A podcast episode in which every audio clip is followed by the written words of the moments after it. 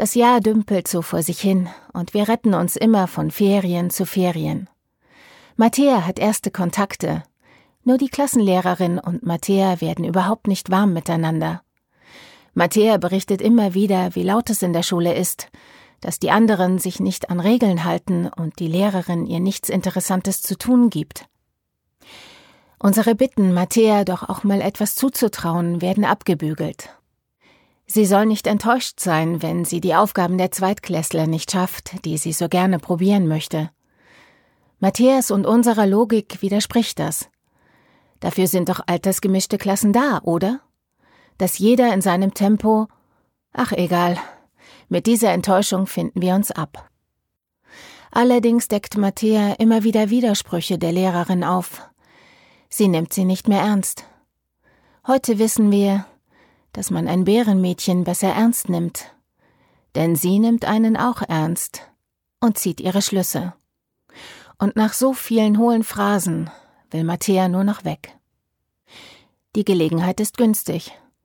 Es soll eine weitere Klasse aufgemacht werden, für die Zweitklässler gesucht werden. Wir greifen zu und leben mal wieder in der Hoffnung, das neue Schuljahr würde uns Ruhe und Klarheit bringen. Noch denken wir, dass das Ruhebedürfnis unserer Tochter Matthäa, die genaue Beobachtungsgabe, die Wiedergabe von Details und all die anderen Dinge, die uns zurückgemeldet werden, in der vermuteten Hochbegabung liegen. Das Schuljahr 2013-14 beginnt und damit die Hoffnung auf Normalität. Matthäa findet eine erste beste Freundin, wie sich später herausstellt, ganz genauso gestrickt. Und auch Lilith kommt gut an und findet eine Freundin. Zwar ein Jahr älter, aber das kennen wir ja schon. Es dauert bis zu den, ja, genau, den Herbstferien. Heute wissen wir, bis dahin reichen wohl die Reserven, die die Bärenmädchen in den Sommerferien, befreit vom Funktionieren im Wolfssystem, aufbauen können. Lilith, die mittlerweile manchmal als aufsässig gilt, weil sie den Erzieherinnen Widerworte gibt und ihre Halbwahrheiten oder gebrochenen Zusagen aufdeckt, kommt mit einem Zettel nach Hause. Dieses und jenes würde im Vorschulprogramm gemacht werden. Ups, das ist wohl die nette Art von Rausschmiss. Eigentlich ist sie ja erst ein Jahr später dran. Na gut, wir kennen das Prozedere ja schon, und manchmal feixen wir, wie Lilith das System durchschaut. Die Praktikantin darf während der Arbeit mit den Kindern nicht ans Handy. Lilith hat längst entdeckt, dass sie dafür heimlich während der Zeit im Außengelände hinter das Gartenhaus geht. Der Hinweis an die Erzieherinnen, dass sie das wohl nicht ganz im Griff hätten, kam allerdings nicht gut an. Auch die Bitte von Lilith, doch mit dem Montessori-Material etwas rechnen zu dürfen, war nicht so klug. Das macht schließlich Arbeit. Und was sollen die anderen, älteren Vorschulkinder denn sagen, dass Lilith das kann, obwohl sie jünger ist? Lilith erklärt gerne, versteht aber nicht, warum andere an den Erklärungen nicht interessiert sind. Und wir denken weiterhin, sie ist halt pfiffig, kann man sich ja drüber freuen.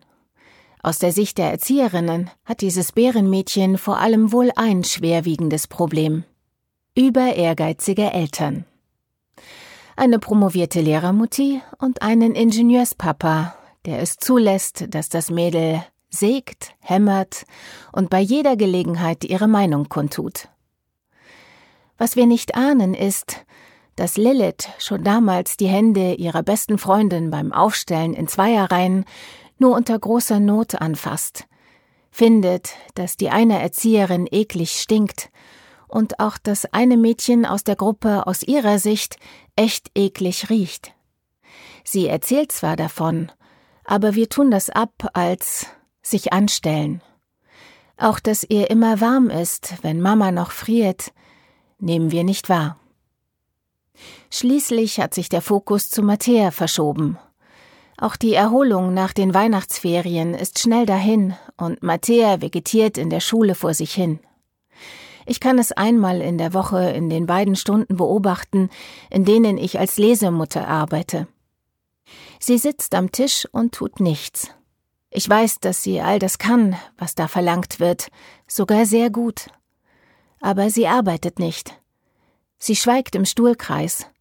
Auf meine Nachfragen, warum sie dies so tut, sie komme eh nicht dran, sagt sie mir, und außerdem wolle sie schauen, ob die anderen es denn wüssten. Sie weiß ja schließlich, was die Antwort ist. Heute denke ich, Bär bei der Beobachtung der Lage. Damals dachte ich, seltsames Kind, das keine Leistung bringen will. Was ich damals schon verstanden habe, auch aus eigener Sicht, es ist verdammt laut in einer vermeintlich leisen Klasse.